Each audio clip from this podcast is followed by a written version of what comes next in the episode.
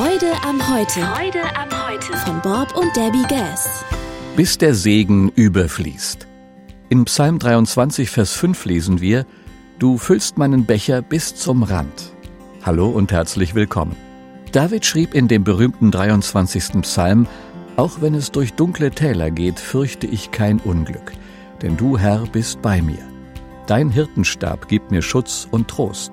Du lädst mich ein und deckst mir den Tisch vor den Augen meiner Feinde. Du begrüßt mich wie ein Hausherr seinen Gast und füllst meinen Becher bis zum Rand.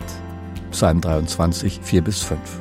Gott bewahrt dich nicht vor dunklen Tälern, auch nicht vor Bösem oder vor Feinden.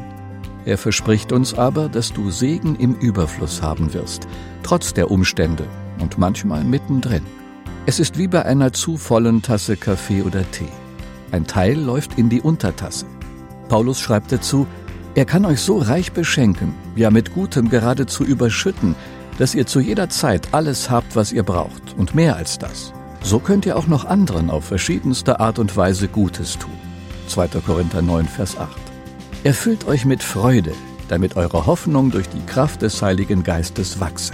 Römer 15, Vers 13. Ihr habt ihn nie gesehen und liebt ihn doch.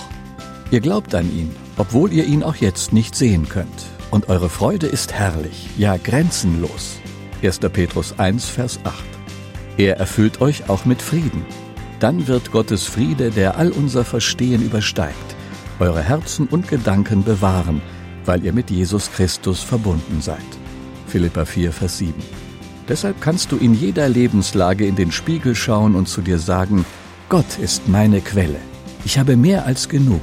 Mein Becher wird überfließen vom Segen Gottes. Alles Gute und bis bald. Freude am Heute finden Sie auch als Text und Podcast unter www.freudeamheute.com.